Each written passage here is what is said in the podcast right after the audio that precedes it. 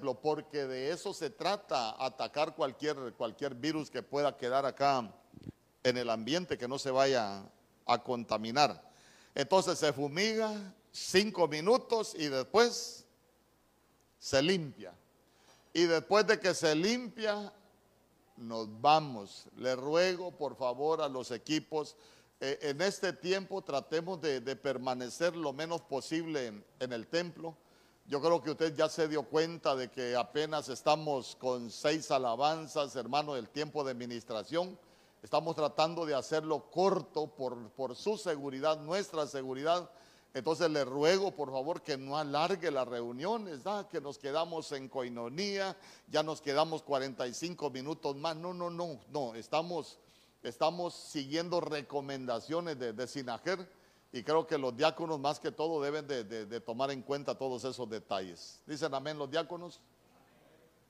Bueno, los escucho así como, como sin muchas ganas, pero, pero sí es importante que, puedan tomar nota de todo lo que, lo que estamos haciendo. Siempre también recuérdese, mire, aquí si hay alguien para, para, usted sabe que solo tenemos un, un sanitario. Si usted ve que hay alguien, por favor le ruego también que no vaya mientras hay alguien. Hasta que salga la persona que está dentro, usted salga para que, para que no nos amontonemos los adultos también en el área de...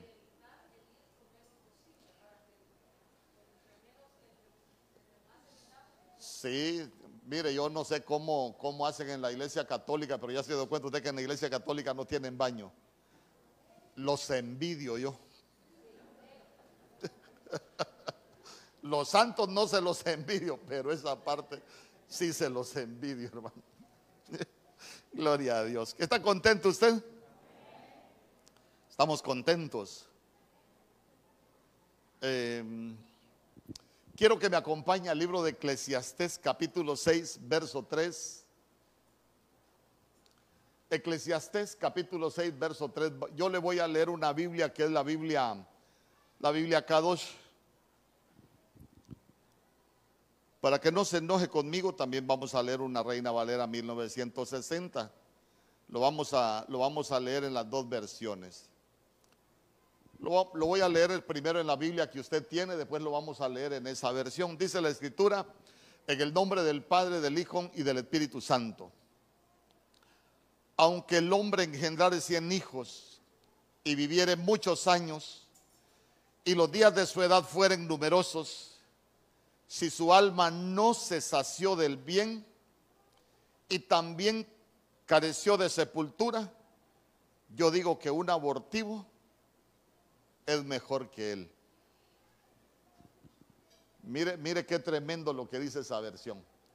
Mire lo que dice la Biblia Kadosh. Si un hombre engendra a cien hijos y vive muchos años, así que tiene larga vida pero su alma no es satisfecha. Diga conmigo, su alma no es satisfecha con el bien. ¿Quién es el bien? ¿Quién es el bien? No, me voy a bajar, ya me voy mejor, no. Tanto que le he enseñado. ¿Quién es el bien? ¿Ah? ¿Qué dice la Biblia? El que hay esposa. Ahí venimos a edificar la familia. El que hay esposa, hay el bien. Entonces, mire, pero su alma no es satisfecha con el bien, entonces aun si él fuera a vivir indefinidamente y por lo tanto nunca sea sepultado, yo digo que es mejor nacer muerto. Que el Señor añada bendición a su palabra. Señor, yo también te pido gracia para poder enseñar, porque Hoy venimos a, edificar nuestras familias y vea, vea usted que está hablando de que alguien puede engendrar cien hijos, o sea, muy prolífico, muy fructífero eh, en esa área. Eh, puede, pueden haberle dado muchos años, pero dice que si su alma no se sació del bien y también careció de sepultura, ¿para qué necesita sepultura uno? ¿Ah? Para morir, entonces nosotros necesitamos un sepulcro. ¿Sabe para qué necesitamos un sepulcro? Para que ahí nos entierren. pero que entierren su mal carácter, que entierren su, su, su violencia, no, la suya no, tal vez eh, los que no vinieron. Necesitamos un sepulcro para que sea qué, para que sea enterrado todo aquello que nos sirve en nosotros. Pero mire qué tremendo, dice que si el alma no se sació del bien, yo le digo, ¿y cómo vamos a edificar la familia? La Biblia dice, el que hay esposa, hay el bien. Entonces estamos hablando de que no se, el que no se sacia de bien, eh, la Biblia dice, usted se recuerda que, que, que uno debe de deleitarse con la mujer de su, de su juventud y hoy sé que hay mucho joven y, tienen que prestar atención porque un día se van, a, se van a casar. Entonces vean ustedes que si no se sacian de lo que Dios les da, hermano, ¿por qué alguien puede caer en pecado? Porque el alma no está saciada. ¿Por qué alguien no se deleita con la familia que Dios le dio? Porque su alma no está saciada. ¿Y sabe qué? No tiene sepulcro dónde enterrar los malos deseos, dónde enterrar todo aquello, hermano, que, que lo lleva a, pecar. Pero mire lo terrible que dice, yo digo que es mejor nacer muerto. Hermano, para mí, para mí eso es terrible. Porque imagínese usted que el Señor, el Señor le diga a uno, no, para vos es mejor que hubieras nacido muerto. ¿Qué nos está diciendo el Señor?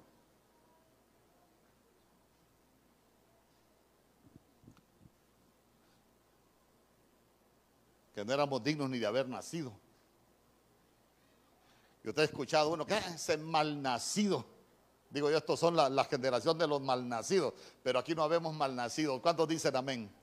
Sí, yo sé, yo sé, yo lo voy a predicar para que aprendamos, pero, pero, pero vea usted que, que nosotros necesitamos, necesitamos batallar contra algo. Nosotros necesitamos batallar contra la insatisfacción familiar. Hermano, es que es que la tentación siempre va a llegar, pero ya se dio cuenta que la Biblia está hablando de, del alma no satisfecha y, dice que no se satisface con el bien, hermano, y que no tiene sepulcro. Entonces estamos hablando de que la insatisfacción es la que a nosotros nos lleva a cometer pecado.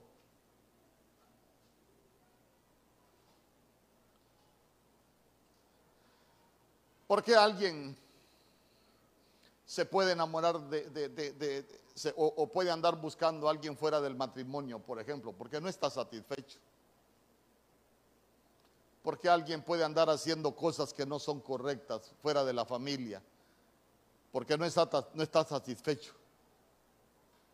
¿Por qué los hijos? Díganme los hijos. Ana, es que hoy es parejo, hermano. ¿Por qué los hijos pueden andar haciendo cosas muchas veces en la calle, a una escondida de sus padres? Porque su alma no está satisfecha. Entonces, mire, como nosotros somos cristianos, si hay algo que nosotros deberíamos de procurar, es la satisfacción de nuestra alma. Dígale al que tiene a la par, hay que procurar la satisfacción de nuestra alma. Hermano, porque cuando, cuando el alma está satisfecha, cuando el alma está saciada, usted se va a dar cuenta que nosotros difícilmente vamos a necesitar del pecado para estar contentos. Nosotros difícilmente vamos a necesitar de andar haciendo algo malo para ser felices. ¿Por qué? Porque como tenemos esa satisfacción y esa es una plenitud, entonces quiere decir que nosotros nos vamos a aprender a gozar la vida.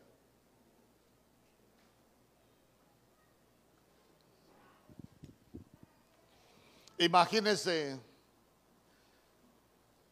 cuando, cuando nosotros veníamos para, para Choluteca, me recuerdo yo que, hermano, gente de acá de Choluteca que, que iba a la iglesia de Benecer allá en San Pedro nos decían, qué barbaridad, a qué ciudad lo mandaron a ustedes, perdónenme, pero usted no es de Choluteca, sí, pero esa ciudad por aquí, esa ciudad por allá, digo yo, estos son insatisfechos, hermano, y sabe qué, una de las cosas más terribles que le puede suceder a uno es vivir con la insatisfacción.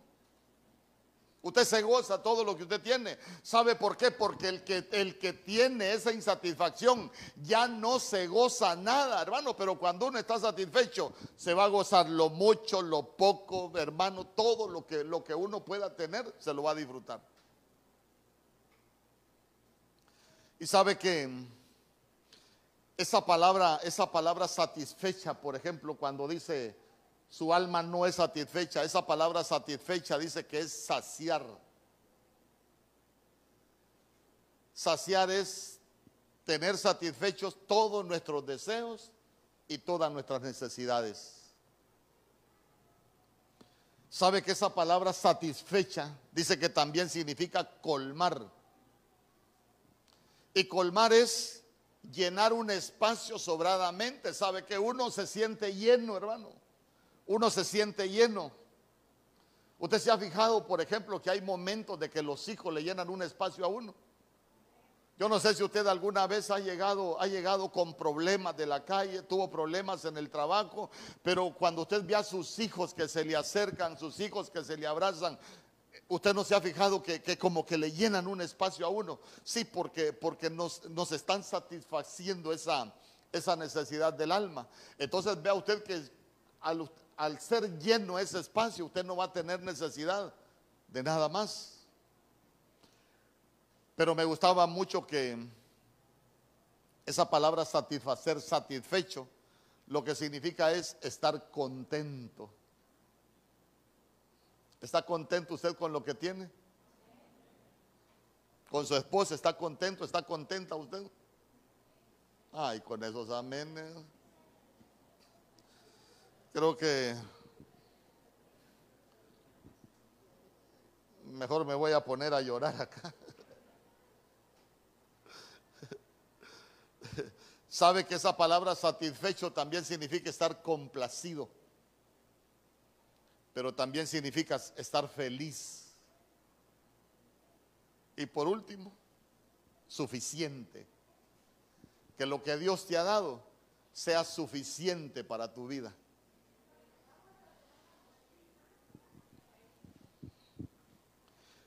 Porque ahora vengo porque uno de los problemas es que cuando nosotros no estamos satisfechos, cuando el alma no está satisfecha, se puede levantar un enemigo en contra nuestra. ¿Por qué? Porque usted de pronto se va a dar cuenta que, en la Biblia, en la Biblia, hermano, nosotros podemos entender que, que si nosotros no estamos satisfechos es porque nosotros somos insaciables somos insaciables. Yo a veces escucho a alguien que dice, ah, pastora, él no le siga dando fresco porque él no tiene fin. Él es insaciable para beber Coca-Cola. Valga la publicidad. E, entonces vea usted, ahora llévelo al plano de lo espiritual. Cuando alguien es insaciable, quiere decir que es alguien que no alcanza un nivel de satisfacción con lo que Dios le ha dado con lo que tiene. Entonces esa insatisfacción, mire, entendamos algo.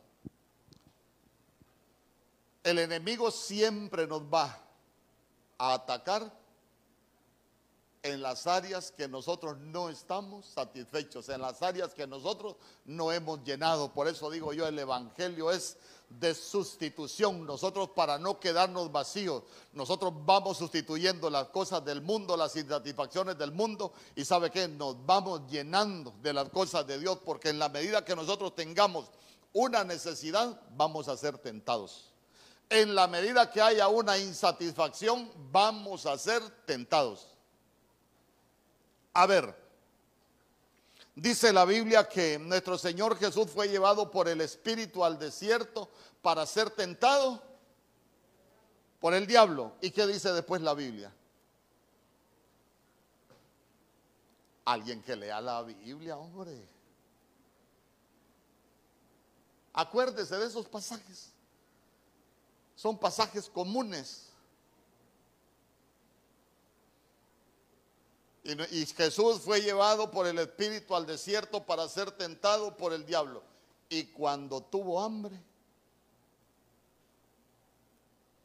entonces preste atención. ¿Por qué llegó el diablo a tentarlo hasta que tuvo hambre?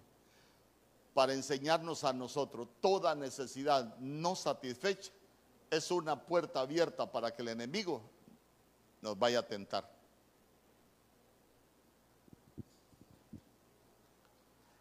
Hermano, entonces, entonces, entonces vea usted que la insatisfacción en la familia, hermano, va a ser una puerta abierta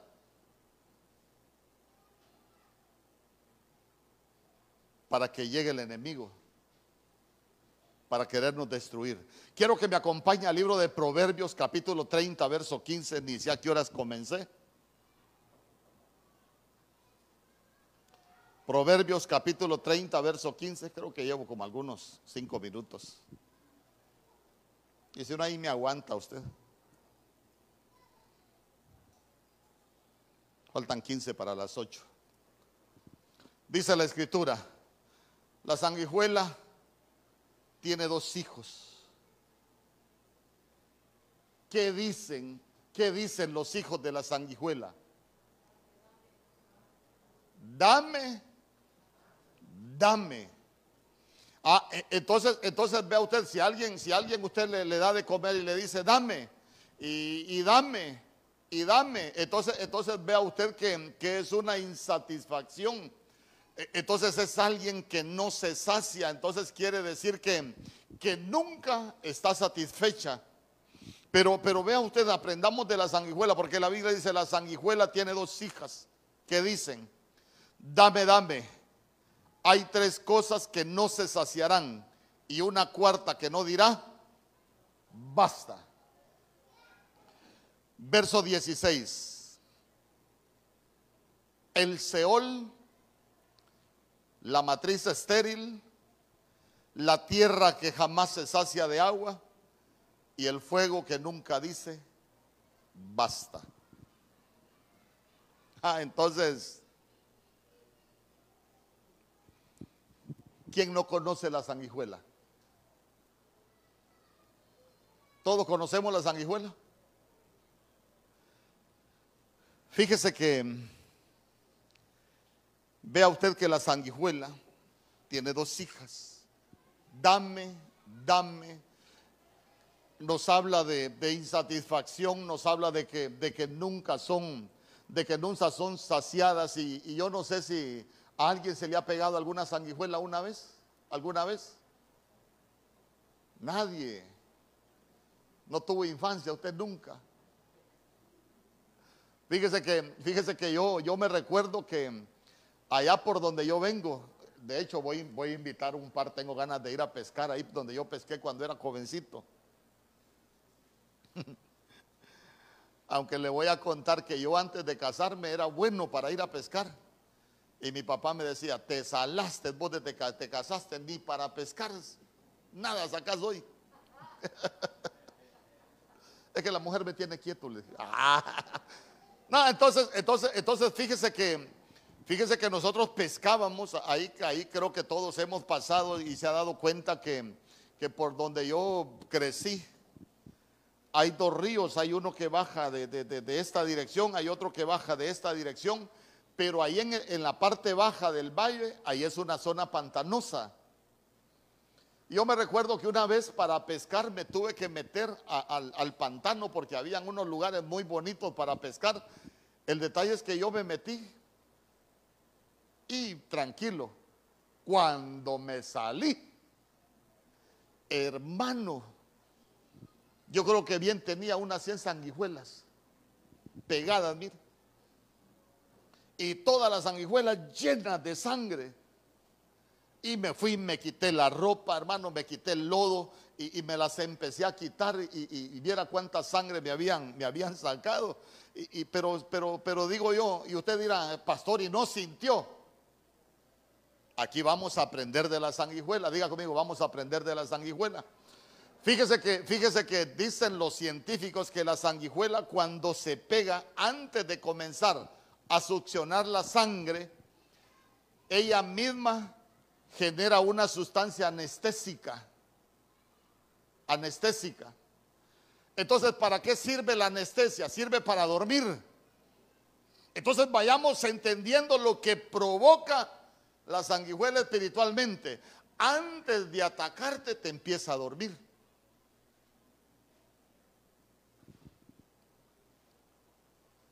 Entonces adormece a la gente y la gente no siente nada. Le empieza a succionar la sangre. A ver, cuando hablamos de sangre estamos hablando de la vida, porque la Biblia dice que en la sangre está la vida. Lo empieza a dejar sin vida, y ahí vamos a hablar algunas cosas más adelante. ¿Y sabe qué? El cristiano no siente nada. Por ejemplo, hay gente que anda en pecado, que le están dejando sin vida el matrimonio y usted los ve y andan felices en la calle. ¿Por qué? Porque la sanguijuela lo ministró, lo volvió insensible, le mató el matrimonio y la gente tranquila.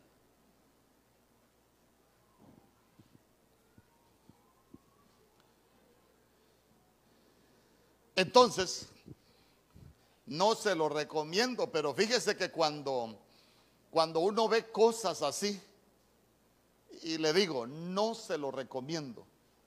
Porque a veces cuando uno ve cosas espirituales que para uno tienen una enseñanza espiritual, yo lo que hago, yo ni a mis hijos les enseño, pero yo me meto en el estudio y sabe que empiezo a buscar en las páginas de,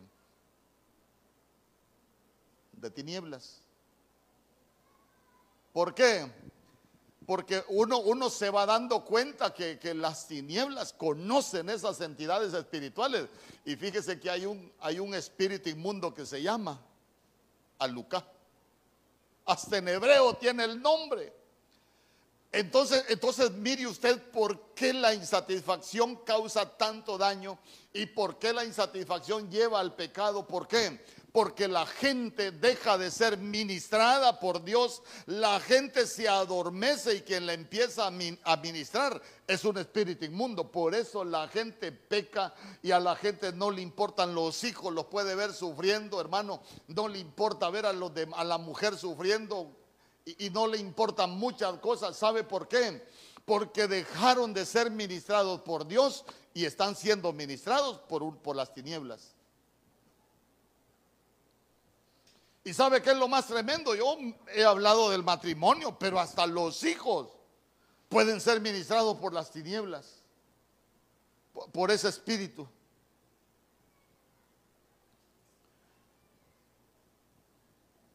Entonces note usted cómo, cómo ese espíritu de Aluca muchas veces puede ministrar las familias. Y vea usted que, para hablar de la sanguijuela, que es insaciable, de, las hijas, la Biblia nos habla de, de cuatro cosas. Primero nos habló de qué cosa. Primero nos habló del Seol, día conmigo el Seol. Después, la matriz estéril. Después, la tierra que jamás se sacia de agua. Y cuarto lugar, el fuego que nunca dice, basta. A ver, el Seol. Comencemos con el Seol. Cuatro cosas, esas cuatro cosas voy a ministrar esta noche. Que el Señor nos ayude para que ya no seamos ministrados por el Espíritu de Alucá y que nuestras familias sean ministradas por el Espíritu de Dios. ¿Cuántos dicen amén? El Seol, dice la Biblia en Proverbios capítulo 27, verso 20. Proverbios capítulo 7, verso 20. Mire lo que ves 27, 20 dice. El Seol y el Abadón nunca se sacian. Tampoco se sacian los ojos del hombre. Entonces, mire aquí, aquí vuelve a repetir la Biblia que el Seol y el Abadón nunca se, sacian. Entonces, entonces como, el, como el Seol es el lugar de los muertos, escuche bien, el Seol es el lugar de los muertos. Entonces, como nunca se sacia, ¿qué es lo que está pidiendo el Seol cada día? Más muertos, más muertos y más muertos. Pero como estamos hablando, yo entiéndame el ángulo que le quiero ministrar esta noche, no vine a hablar de, nada más, vine para, para ministrar las familias. Entonces, como el Seol cada vez pide más muertos y es algo que no se sacia, eh, por eso en la familia es muy atacada los sueños. Mire, por ejemplo, ¿con qué ilusión se casa una mujer? Hermano, y la mujer sueña eh, casarse de blanco y la mujer sueña encontrarse al príncipe azul, no sabe que el príncipe al primer beso se le iba a convertir en sapo, hermano, y lechoso el sapo desgraciado. Pero, pero note usted que, note usted que, que, ¿por qué suceden esas cosas? Porque ya dejamos de ser ministrados por el Espíritu. ¿Sabe, ¿Sabe usted que nosotros hemos conocido matrimonios cristianos que se han casado y a los tres meses se han divorciado? Cristianos, hermano, de tres meses, así como hemos conocido matrimonios cristianos de años, bueno, que se han divorciado. E, entonces hoy vamos a entender por qué, hermano, porque cuando somos ministrados por el Espíritu de Dios, perdóneme, nuestras familias van a avanzar para bien, tu matrimonio va a ir para bien, hermano, todo lo que Dios nos ha dado va a ir para bien, pero note usted, ¿por qué se van muriendo las cosas en la familia? Porque dejó de ministrarnos el Espíritu espíritu de Dios y nos empezó a ministrar un espíritu inmundo. Pastor, y, los apóstoles que se divorcian, pues empezaron a ser ministrados por Aluca.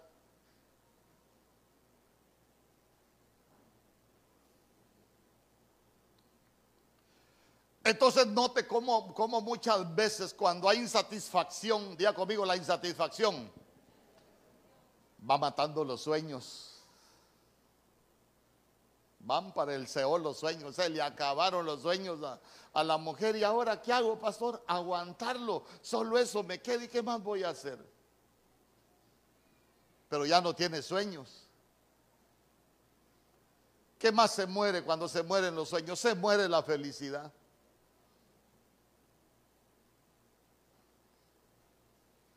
Se mueren los sentimientos. Se mueren los planes yo ya ni hago planes, pastor, a saber cuándo va, hasta cuándo va a durar esto. ¿Y sabe qué?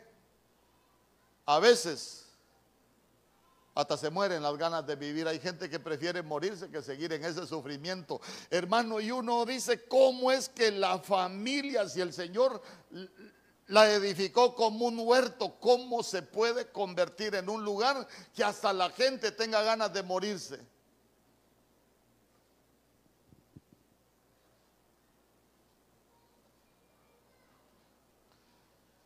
Imagínese usted.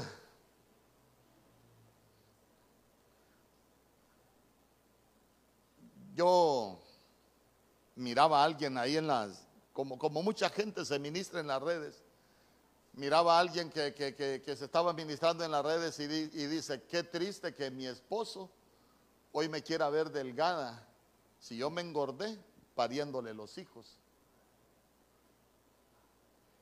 Y ahora se buscó una flaca porque ya no me quiere a mí. Porque un hombre puede hacer eso? Cristiano, hablemos de los cristianos. Con los mundanos no nos metamos, a menos que usted sea mundo cristiano. ¿Por qué puede hacer eso un hombre? Hermano, cristiano, porque dejó de ministrarlo el Espíritu de Dios y lo empezó a ministrar las tinieblas, hermano. Es que mire, es que mire. Por eso, por eso, por eso le puse ese verso, porque dice el Seol y el Abadón nunca se sacian, tampoco se sacian los ojos del hombre. Entonces, entonces vea usted, vea usted, cuando, cuando nosotros nos vamos al huerto, váyase allá para el huerto. Todo era bonito en el huerto. Era bonito todo en el huerto, sí, el Señor el Señor todo lo hizo hermoso allá en el huerto. Eh, del fruto de los árboles del huerto podéis comer. ¿Cuántos estamos casados acá? Del fruto de los árboles del huerto que Dios nos dio, podemos comer. Pero si no, estás platicando con el diablo. Ni amenes. Es de lo bonito. Yo creo que los amenes se le van para adentro, pero no salen. No, yo le estoy enseñando lo que la Biblia dice. Cuatro cosas que no se sacian. La primera es el Seol. Y vea usted que el Seol y el Abadón nunca se sacian. Tampoco se sacian los ojos del hombre. Entonces, hermano, perdóneme, el que tiene una gordita en la casa y anda viendo una flaca en la calle, la que le cambió la mirada es el diablo.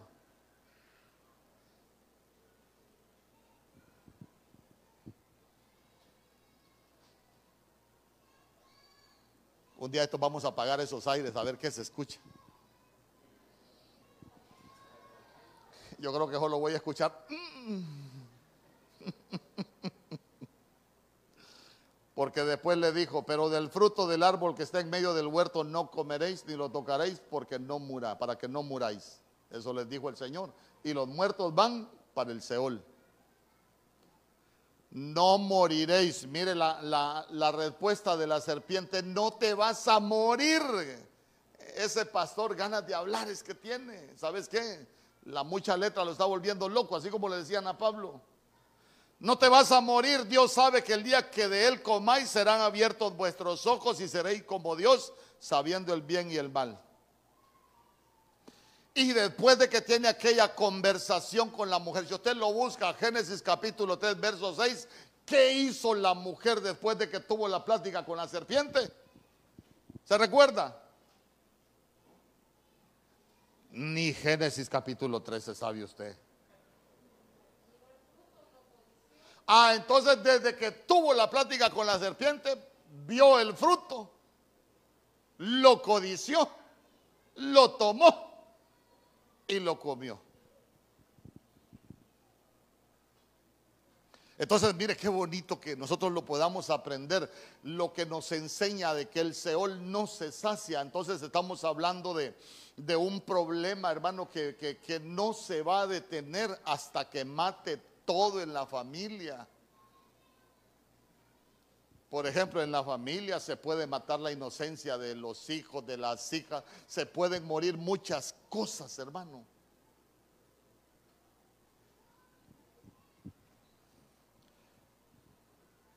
En Job capítulo 31, verso 1, mire lo que dijo Job.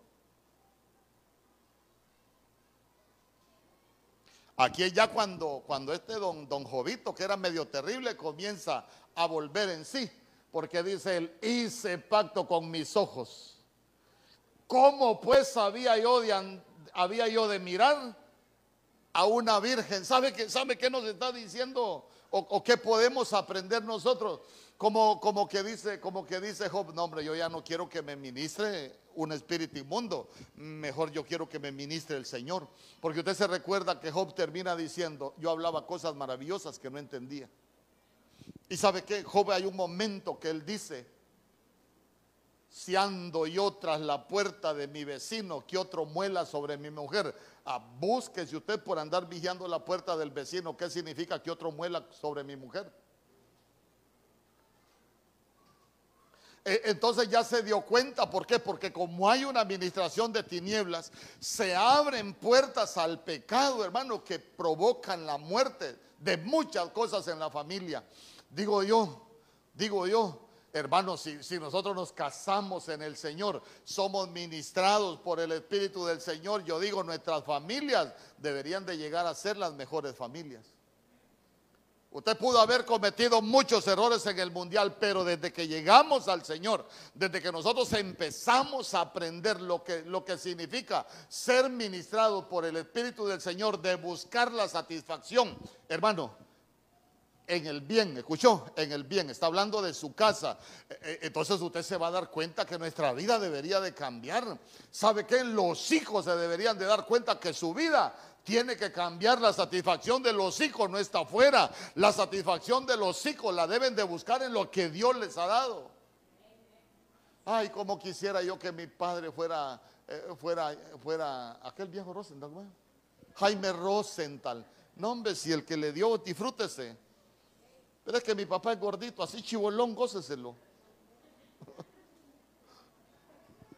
ya conmigo el Seol.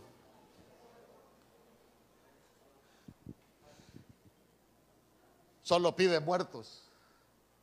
Por eso es que uno debe de cuidar las cosas en la familia que no se mueran. Fíjese que una vez platiqué con alguien yo que me dijo, pastor, ayúdeme a orar. A ver, deme la petición, le dije yo, la voy a anotar aquí en mi libreta. No, es que yo estoy orando para que mi mujer se muera, me dijo, ya no la aguanto. Dios santo, hermano, qué nivel de espiritualidad, digo yo. A ese nivel no quiero llegar yo, hermano. Se imagina orando, Padre, te pido por mi mujer, ¿te la llevas o, o te la mando? o le ayudo para que se encuentre pronto contigo, Señor. Ay, hermano. Seol, segunda cosa que no se sacia, ¿cuál es? Ya conmigo, la matriz estéril. La matriz estéril, hermano, de cada cosa de estas podríamos hablar mucho, pero no quiero detenerme. La matriz estéril.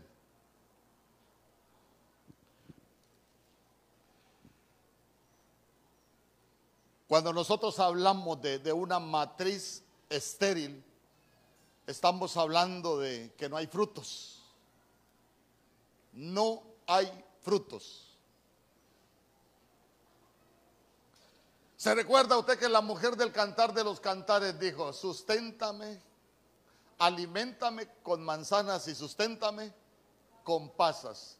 Ah, quiere decir que al principio tuvo pasas, ¿por qué? Porque la pasa es fruto dulce, pero vieja. Y la manzana es fruto nueva, pero dulce. Ah, entonces quiere decir que es alguien que dio frutos en el inicio de su matrimonio, como han pasado los años. Ahora tiene pasas y tiene manzanas. Pero a veces no hay ni pasas ni manzanas, solo ajengo, hermano.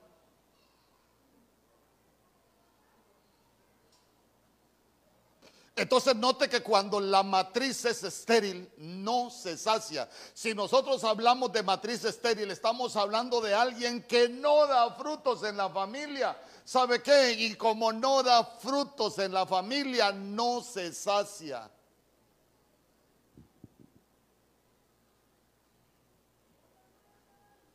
Y como no se sacia, busca satisfacción afuera. Cuando hablamos de la matriz estéril, en la matriz estéril se puede sembrar semilla, buena semilla. ¿Y qué es la semilla? La palabra. Pero no germina la semilla. ¿Por qué? Porque es estéril. Y usted les predica, les predica, les predica y les enseña. Y usted se va con la lengua así como lengua de perico después de predicar. ¿Sabe cómo es la lengua de perico? Seca, se va con la lengua seca uno de tanto enseñar y la gente sigue haciendo lo mismo. ¿Por qué cree usted? Porque son, son matrices estériles. Nunca producen fruto. Y como nunca producen frutos en la familia, se vuelven insaciables. Yo me recuerdo que el pastor Germán hacía un chiste, pastor, mire, yo tengo problemas, pastor, yo soy enamorado y ¿sabe qué? Eh, yo miro que mi mujer se me está poniendo muy vieja, pastor, y, como que se me está muriendo el amor. Eh, cuidadito, papá, usted o la ama por, por, por obligación o la ama como una reliquia, le dijo. Así que deje de andar con locura.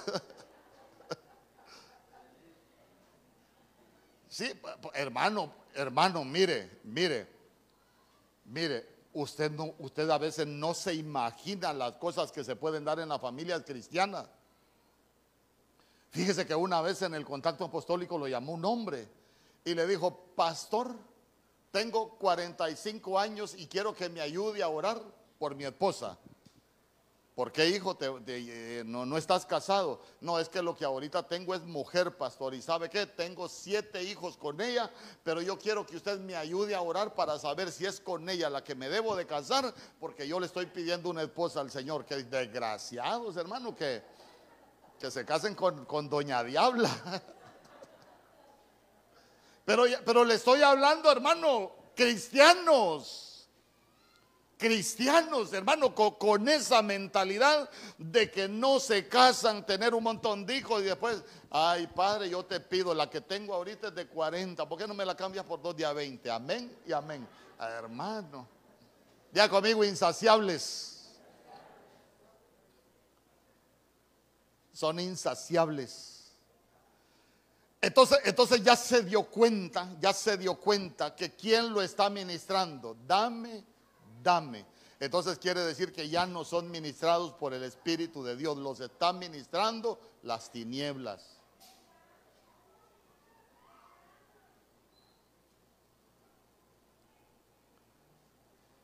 Job capítulo 15, verso 34. Mire qué bonito lo que dice. Porque estéril es la compañía de los impíos y el fuego consume las tiendas del corrupto. Diga conmigo, estéril es la compañía de los impíos.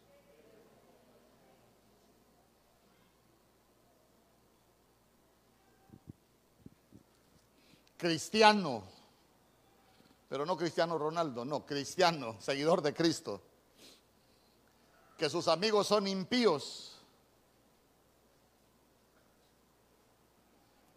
tiene compañía estéril.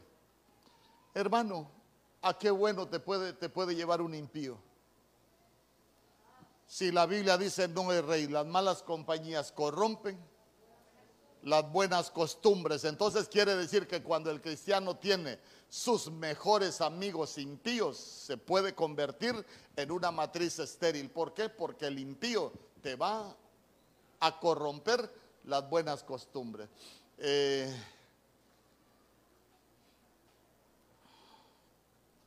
por eso es que el Señor le dijo a Abraham, no, Abraham no, a Abraham, sal de tu tierra, de entre tus parientes y de la casa de tu padre a la tierra que yo te mostraré. Le estaba diciendo, tenés que, para, para, para llegar a la promesa, tenés que salir de todo lo que antes allá hacías, antes de que yo te llamara. ¿Sabe usted que hay cristiano que le cuesta salir del pecado porque sigue siendo amigo de los mismos con los que empezó a beber, con los que empezó a fumar, con los que empezó a marihuanearse, con los que le llevaban los mensajitos a la mujer y tienen años en el Evangelio y siguen igual?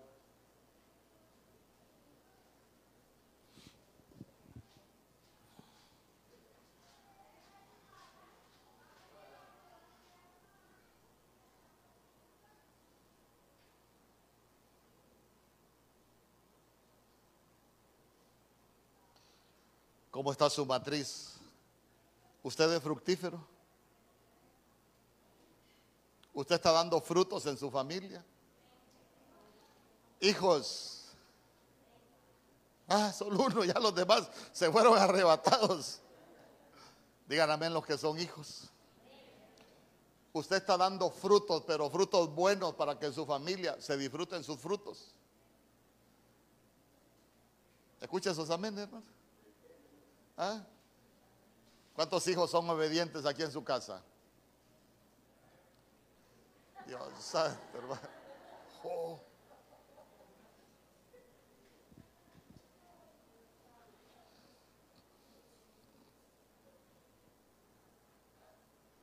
Ya se dio cuenta que hay cosas que es difícil predicarlas. Es que a veces la gente cree que solo es de venir a la iglesia. Aquí venimos a aprender. La Biblia dice que el pueblo va a la casa del Señor a escuchar de la sabiduría que Dios le ha dado a uno, pero aquí no es club de entretenimiento para venir a perder el tiempo. Aquí venimos a ser edificados. ¿Cómo me gustaría usted, cómo me gustaría verlo a usted, hermano, allá dentro de 80 años? ¿Verdad que te dije? Que ahí nos íbamos, ahí nos íbamos a quedar en Ebenezer.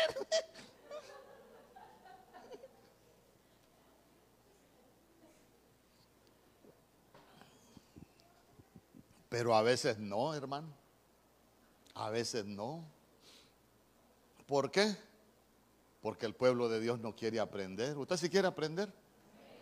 Déjeme los hijos. ¿Los hijos quieren aprender ustedes? Sean obedientes. ¿Sabe qué? Comiencen a dar frutos, que en tu casa se empiecen a disfrutar tus frutos, que ya no te tienen que andar persiguiendo, que ya no te tienen que andar peleando, que ya, ya, ya ni desconfían cuando vas a la calle porque saben que eres bien portado. Pero a veces hay unos que los padres tienen que parecer policías, hermano. Y se acabaron los amenes otra vez. Mejor sigamos. Yo veo que usted está muy concentrado en la enseñanza. La tierra que no se sacia de agua. La tierra que no se sacia de agua. Usted se recuerda cuando la Biblia nos enseña de la parábola del sembrador. ¿Quién es el sembrador? Porque una vez un salvaje, un pastor se atrevió a decir que el malo era el sembrador, porque la semilla crece en cualquier tierra. Perdóneme hermano, si el sembrador es el Señor. El que sale a sembrar es el Señor. El sembrador no es malo. ¿Sabe quiénes, ¿Sabe quiénes somos los malos? Nosotros, porque nosotros somos la tierra. Pero hay tierra que no se sacia. Usted se ha fijado que, que cuando nosotros venimos saliendo del verano, la tierra está con rajaduras acá, ¿se ha fijado? Y cae la primer tormenta y usted dice, qué bueno, ya va a refrescar la tierra. Y el siguiente día la tierra sigue rajada y seca. ¿Sabe que así somos muchos cristianos? Venimos secos del mundo. Nos cae la tormenta. El siguiente día estamos secos otra vez. Ahora imagínese usted cuántas veces viene a la, iglesia usted en la, semana. Imagínese que le caiga una tormentilla cada 15 días. Está más seco que, que al saber qué, hermano. Día conmigo, la tierra que no se sacia de agua. Entonces, entonces, entonces vea usted que para que la tierra sea saciada, la tierra se tiene que mojar. Nosotros nos tenemos que empapar de, la palabra. Un amén, hermano. O sea que los demás van a seguir secos. Hoy sí me metí al lío. Hoy sí vine, pero bueno, ya días ando filoso. Pero mejor leamos la Biblia, ya que Hebreos capítulo 6, verso 7. Porque la tierra que bebe la lluvia, mire usted qué bonito. Porque la tierra que bebe la lluvia que muchas veces cae sobre ella y produce hierba provechosa, a aquellos por los cuales es labrada recibe bendición de Dios. Mire, mire, qué, mire qué hermoso. Mire qué hermoso, escuche bien, la tierra que no se sacia de agua es una tierra insatisfecha y la tierra somos nosotros. Cuando no nos saciamos de agua va a haber insatisfacción. Hermanos, y lo que va a producir que nosotros alcancemos grandes cosas en Dios es por la palabra. Pero mire qué hermoso lo que dice, porque la tierra que bebe la lluvia, que muchas veces cae sobre ella y produce hierba provechosa a aquellos por los cuales es labrada, recibe bendición de Dios. Vamos. Venimos como tierra, no importa cómo venimos como tierra. Pudimos haber entrado a este lugar reseco, pero ¿sabe qué? Si nosotros recibimos la lluvia y nos sacia y empezamos a dar hierba provechosa, algo nuevo comienza a nacer en nosotros. ¿Sabe qué? Cuando el Señor ve que algo nuevo comienza a nacer en nosotros, vamos a recibir la bendición de Dios. ¿Ya se dio cuenta usted? Y en el verso 8 que dice,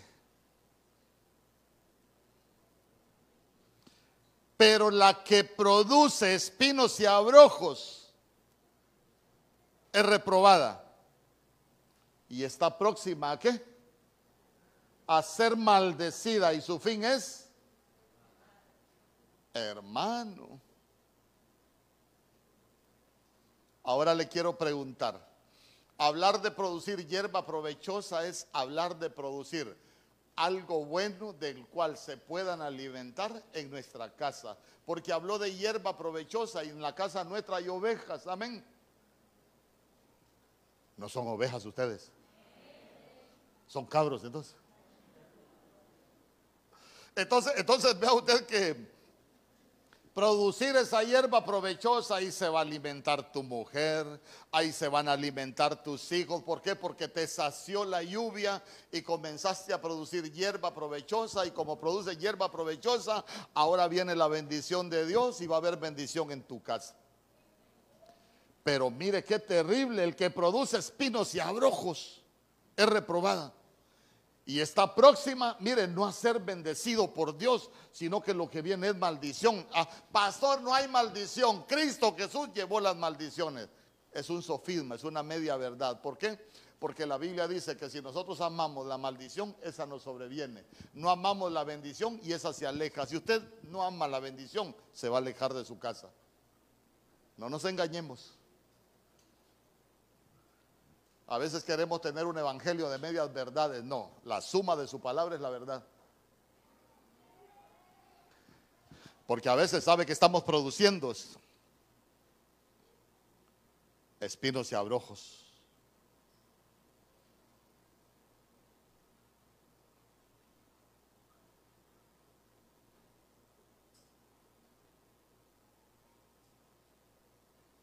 ¿Usted se sacia del agua? Por lo menos dígame amén. Si usted se sacia del agua, comience a producir algo diferente, hermano. ¿Sabe que Ya deje de producir lo que antes producía. ¿Sabe qué? Que el agua de la palabra, de la doctrina, de la enseñanza nos sacie, hermano, porque se va a notar en nuestras vidas cuando nosotros producimos algo que es provechoso para las familias. Porque ahí, mire, cuando nosotros empezamos a trabajar es cuando viene la bendición de Dios, pero cuando no nos saciamos, hermano, con las cosas de acá y nos queremos ir a saciar con las cosas de afuera, mire, lo, mire qué tremendo, próxima a ser maldecida, no porque Dios quiere maldecirnos, sino porque nosotros estamos amando la maldición. Porque la Biblia dice que la maldición no viene sin causa nosotros la podemos provocar en nuestra vida.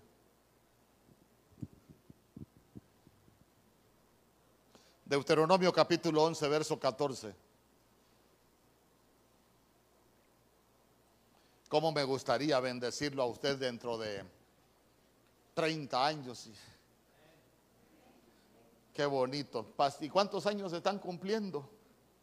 80. Y qué bonito se tratan que solo le dice mi amor, mi reina, mi cielo.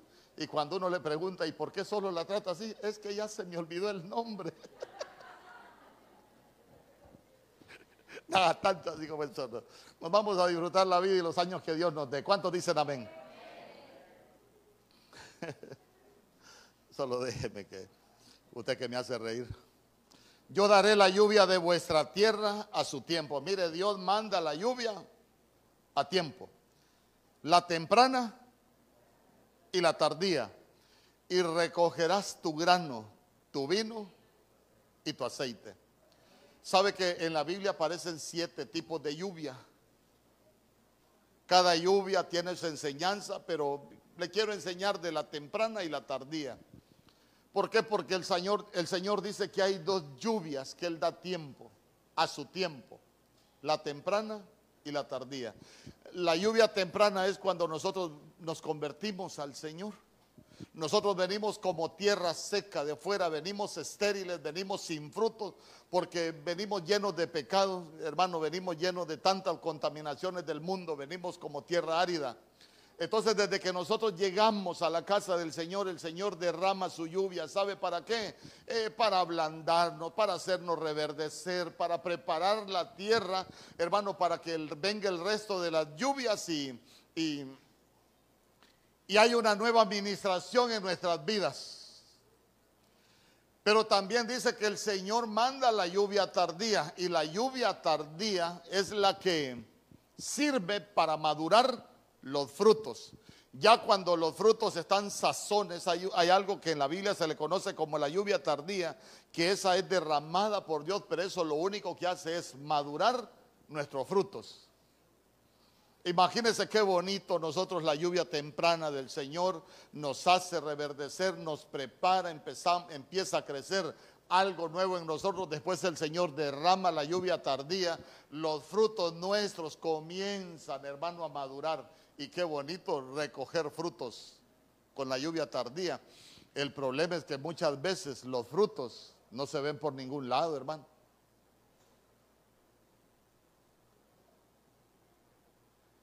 Y qué bonito es leer que en la Biblia diga que vamos a recoger grano, eh, vamos a recoger vino y vamos a recoger aceite. ¿Por qué? Porque recoger grano es palabra, es lo que Dios tiene para nosotros. El vino es el gozo de parte de Dios y el aceite, la unción del Espíritu Santo, la administración del Espíritu Santo. Pero a veces como la lluvia no nos, no nos ha saciado, no estamos satisfechos, va a seguir ministrándonos el Espíritu. Ya Lucas.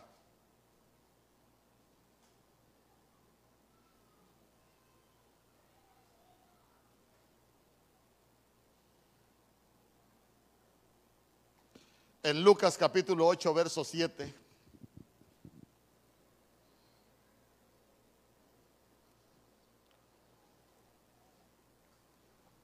Hablando de tierra que no se sacia.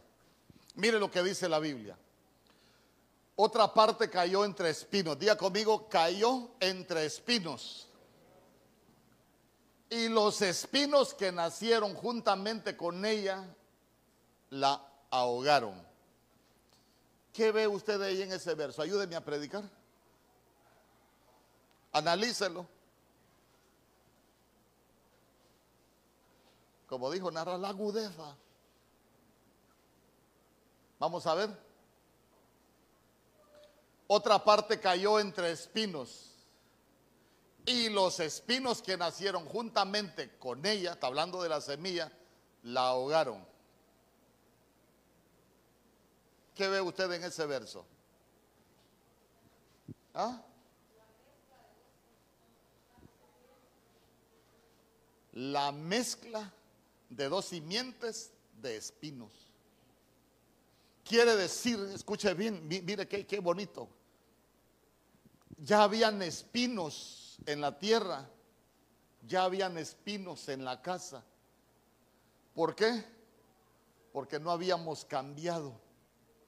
Entonces de pronto nos cae la, nos cae la semilla.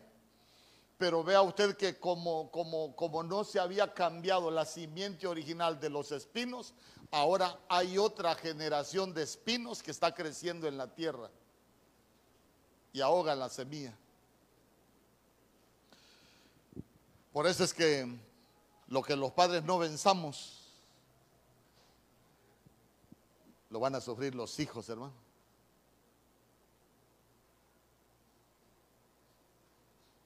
Ya traemos espinos, siguen naciendo espinos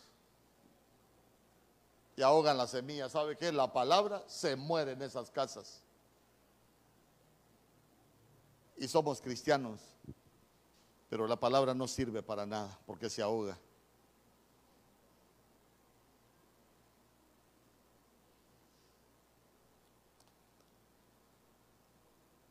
Y por último, el fuego que nunca dice, basta. Diga conmigo, el fuego que nunca dice, basta. Las cuatro cosas que no se sacian, que están ahí con la sanguijuela, con las hijas de la sanguijuela. En el libro de los Salmos, capítulo 78, verso 63. Mire lo que dice la escritura. El fuego consumió a sus jóvenes y no tuvieron canciones de bodas sus doncellas. ¿Sabe que esa palabra fuego no vaya a pensar usted, ah, ahí lo que en la vida nos está enseñando es que andaban cazando conejos, le metieron fuego a la cañera y se quemaron, así como hay una cañera que se murieron unos jóvenes. Una vez me recuerdo yo que estábamos en San Pedro todavía. Cuando, cuando la Biblia habla de fuego en ese verso, lo que significa es ardor.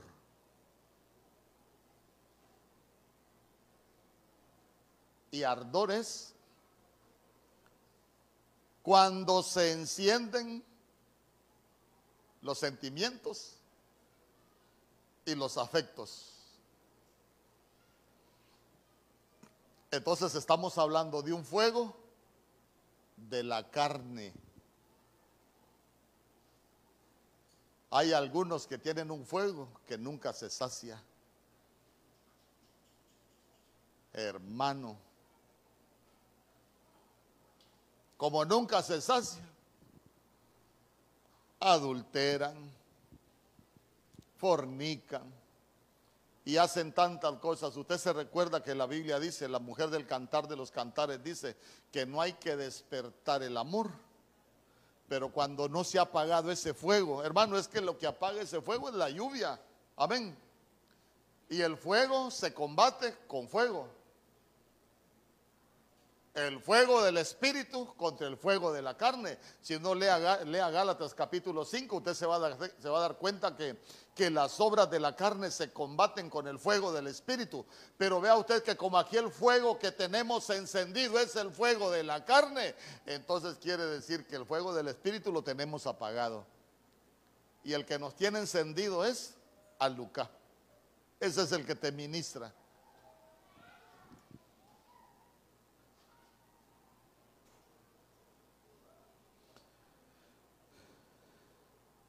Entonces mire qué tremendo. El fuego consumió a los jóvenes, hermano.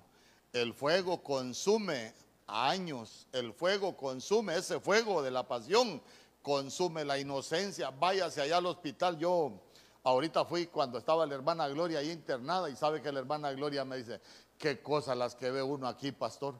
Una niña de 13 años me dijo, aquí la atendieron y, vino a abortar porque ella como que se metió algo para matar el niño, hermano. Trece añitos, trece añitos. ¿Y, por qué salió embarazada? Porque, porque un fuego la consumió.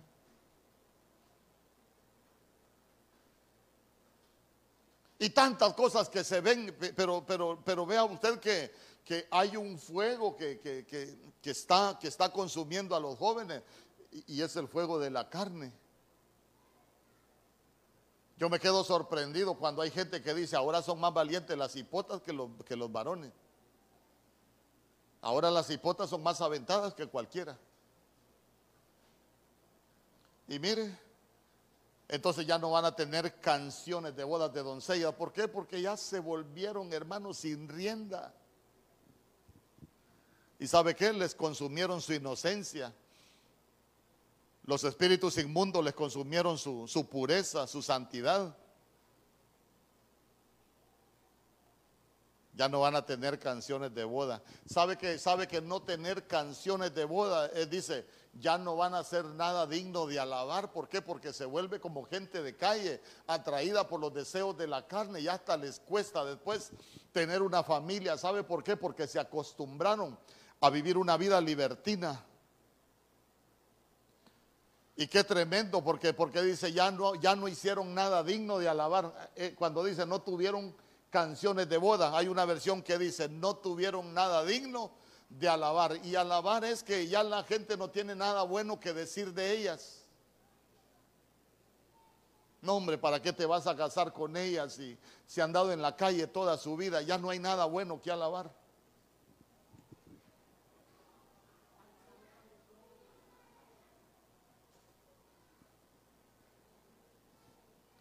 ¿Sabe usted que en la iglesia evangélica se está viviendo un fenómeno y la gente ya no se quiere casar? Y saben bien que la Biblia dice que, está escrito que honroso es el matrimonio y el hecho sin mancilla y que el Señor a los adúlteros y fornicarios los va a juzgar. Pero hay mucha gente que no se quiere casar.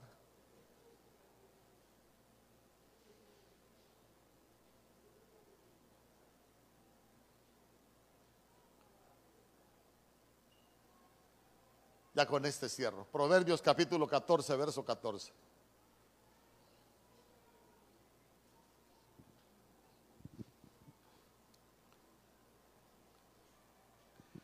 El de corazón descarriado se saciará de sus caminos. Escuche bien.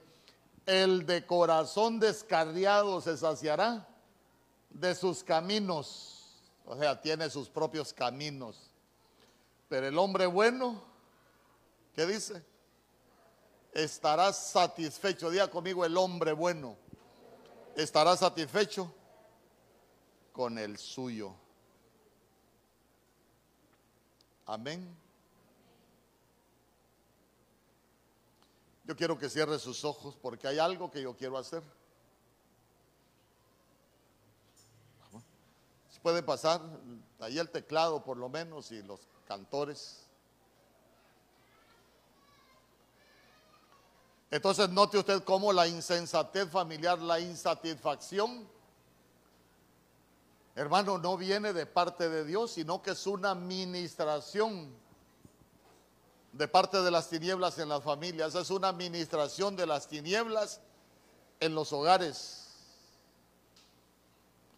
Ahí quiero que guarde sus cosas, guarde sus cosas. No se distraiga por, por estar haciendo otras cosas en este momento.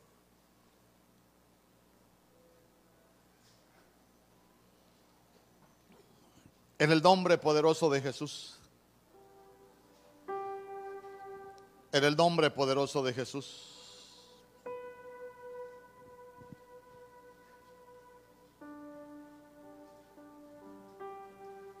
Ya se dio cuenta que la insatisfacción viene cuando cuando nosotros no estamos satisfechos.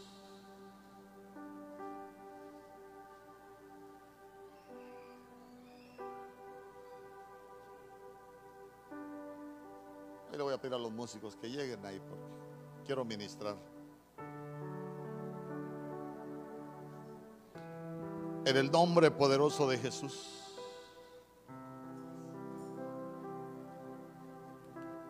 En el nombre poderoso de Jesús.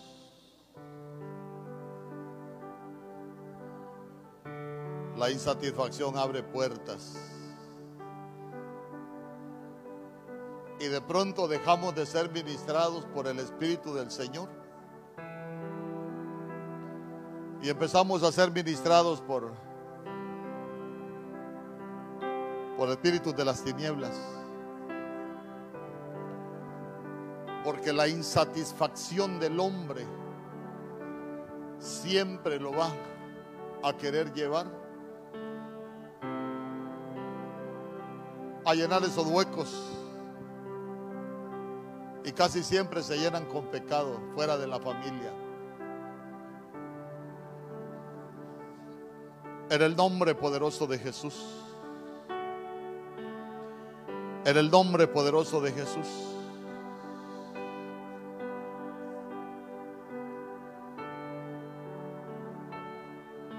Pero hoy no queremos recibir la administración de Alucá.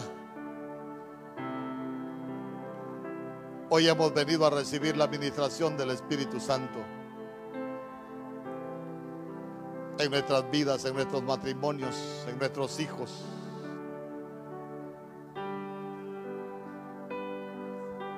Si usted se ha dado cuenta que en su familia hay problemas en el matrimonio de adulterio, de engaño. Todo vino por una insatisfacción. Y el enemigo aprovechó la insatisfacción para administrar las familias y traer daño.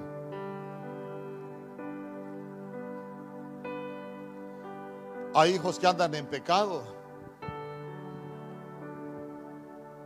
en vicios, en lo que sea. Esa es una administración de, de Alucá para destruirlos.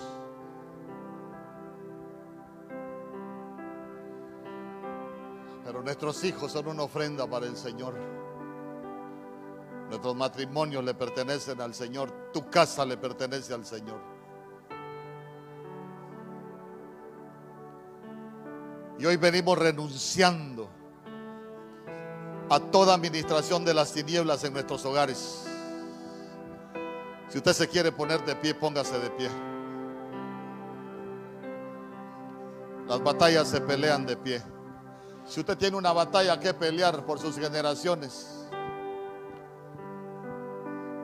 póngase ahí de pie conmigo y diga, hoy venimos renunciando a la administración de todo espíritu de alucá en nuestras casas, en nuestras vidas, en nuestros lechos matrimoniales, sobre nuestros hijos. Nuestras casas son ministradas por el Espíritu Santo de Dios. Nadie más ministrará nuestras casas, nadie más ministrará a tus hijos.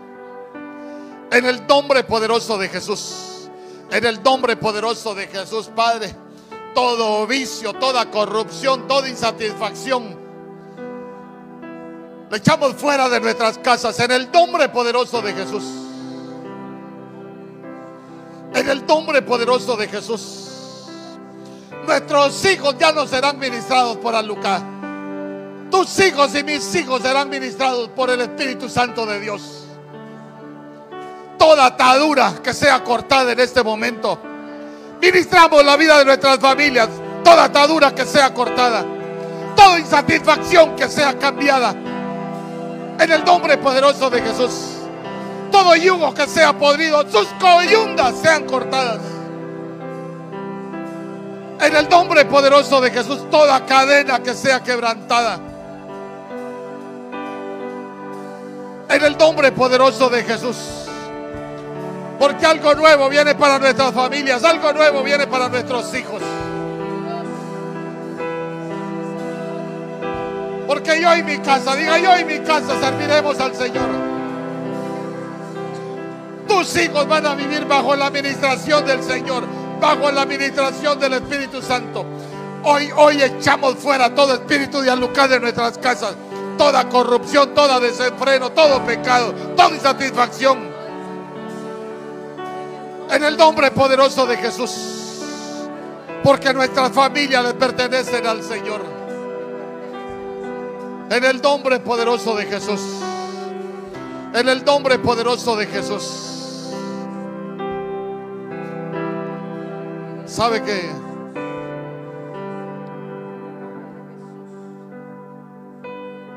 el Señor hablaba mi corazón en este momento? Y sabe que de algo que yo me recordé en este momento era cuando habían plagas de sanguijuelas en, en los rediles allá en mi, en mi casa. ¿Sabe cómo las destruíamos? ¿Alguien sabe cómo las destruíamos? ¿Ah? Con sal. Con sal. Y nosotros somos la sal de la tierra. Nosotros dígale, yo soy la sal de mi familia.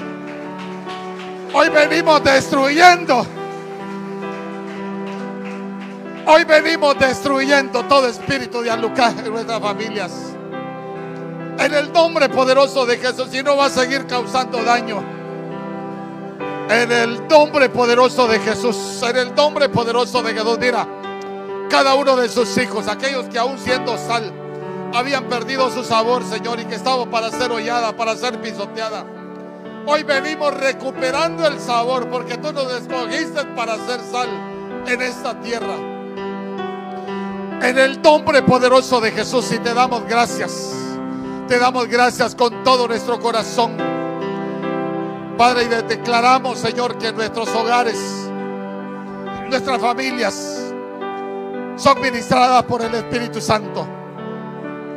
En el nombre poderoso de Jesús, que algo diferente va a comenzar a suceder en nuestras familias. Porque hoy tú nos has hablado, Señor, y hoy, hoy nos has dado la autoridad, Señor, para destruir todo espíritu de aluca. Reprendemos todo contragolpe, todo contraataque. El enemigo que ha sido destruido no se va a volver a levantar. En el nombre poderoso de Jesús, lo echamos fuera de nuestras casas, fuera de nuestras familias. Lo echamos fuera de nuestras alcobas, de nuestros lechos matrimoniales, de los aposentos de nuestros hijos. Lo echamos fuera en el nombre poderoso de Jesús.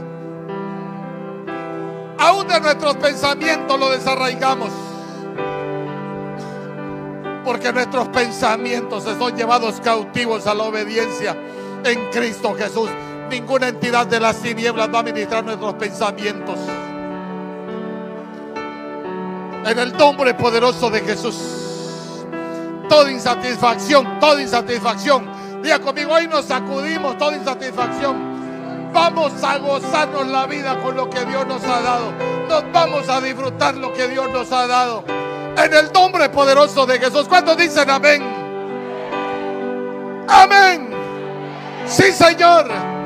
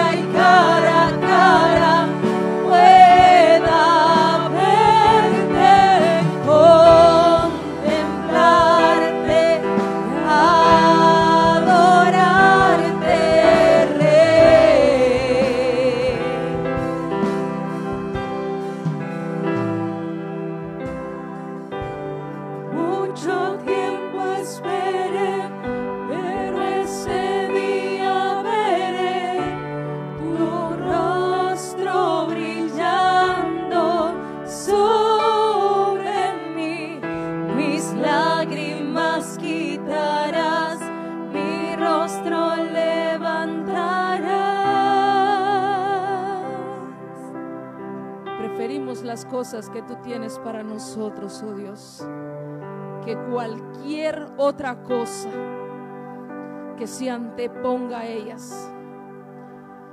Solo queremos aprender a conocer el tiempo y a discernir aquellas cosas que sí son por las que no son. En el nombre poderoso de Jesús, damos entendimiento que tu Santo Espíritu nos guíe en el nombre poderoso de Cristo. Señor, que cada familia sea ministrada por tu Espíritu. Señor, que como dice tu palabra, deleítate con la mujer de tu juventud. Deleítate. Señor, que haya deleite en nuestras vidas. Deleite. Deleite por aquellas cosas que hacemos. Por aquellas cosas, aún las que anhelamos. A veces esperan tanto por algo que cuando llega se acaba todo. Que cuando nuestros sueños se cumplan, puedan llegar a satisfacer nuestra alma y nuestro espíritu. En el nombre poderoso de Jesús. Ayúdanos, Espíritu de Dios.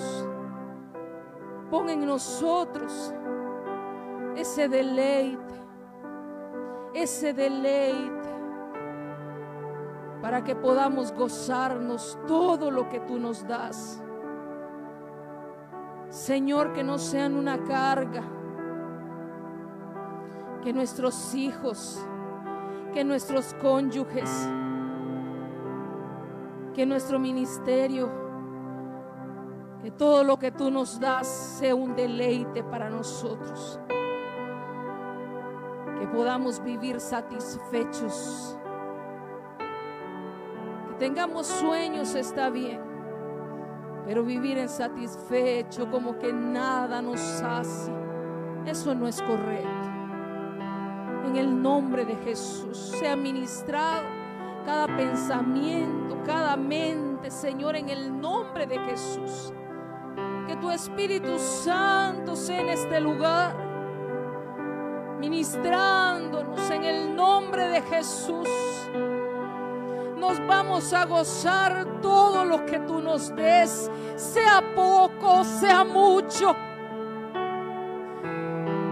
Aprenderemos a vivir saciados, vivir contentos, oh Dios, porque en todo hay una enseñanza. Aún los tiempos de escasez traen una enseñanza. Aún los tiempos difíciles traen una enseñanza. No para vivir insatisfechos o descontentos, sino para dejarnos instruir por el Espíritu Santo de Dios. En el nombre de Jesús, que seamos buena tierra que tu palabra, Señor, no sea ahogada. En el nombre poderoso de Jesús. Que tu palabra, Señor, pueda llevar fruto. Oh, mi Dios. En el nombre de Jesús. En el nombre de Jesús. Santo Espíritu de Dios. Deleítate. Deleítate. Es un mandato, deleítate.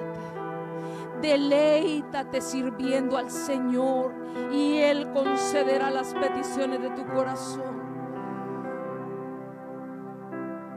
Deleítate. Deleítate. Oh, que el enemigo no venga a quitar el deleite de nuestras vidas. Toda serpiente, toda zorra sea sacada de nuestros huertos en el nombre poderoso de Jesús. En el nombre poderoso de Jesús. Ora, clama por tu familia, clama por los tuyos. Pídele al Señor que tus hijos sean saciados en el nombre poderoso de Cristo. Que tengamos una vida de huerto.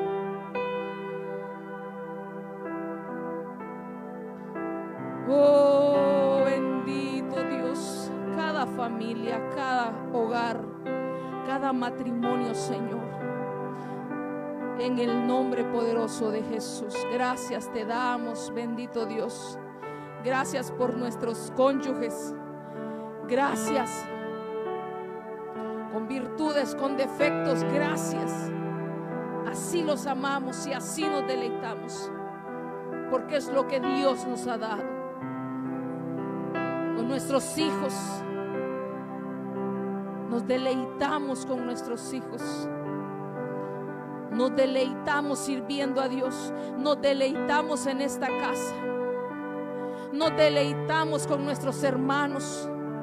Nos deleitamos con lo que Dios nos ha dado. No vamos a pensar en lo que nos hace falta. Vamos a gozarnos lo que tenemos. En el nombre de Jesús. Gracias, mi Señor.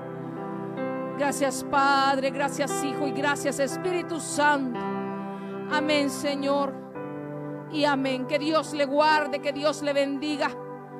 En el nombre de Jesús.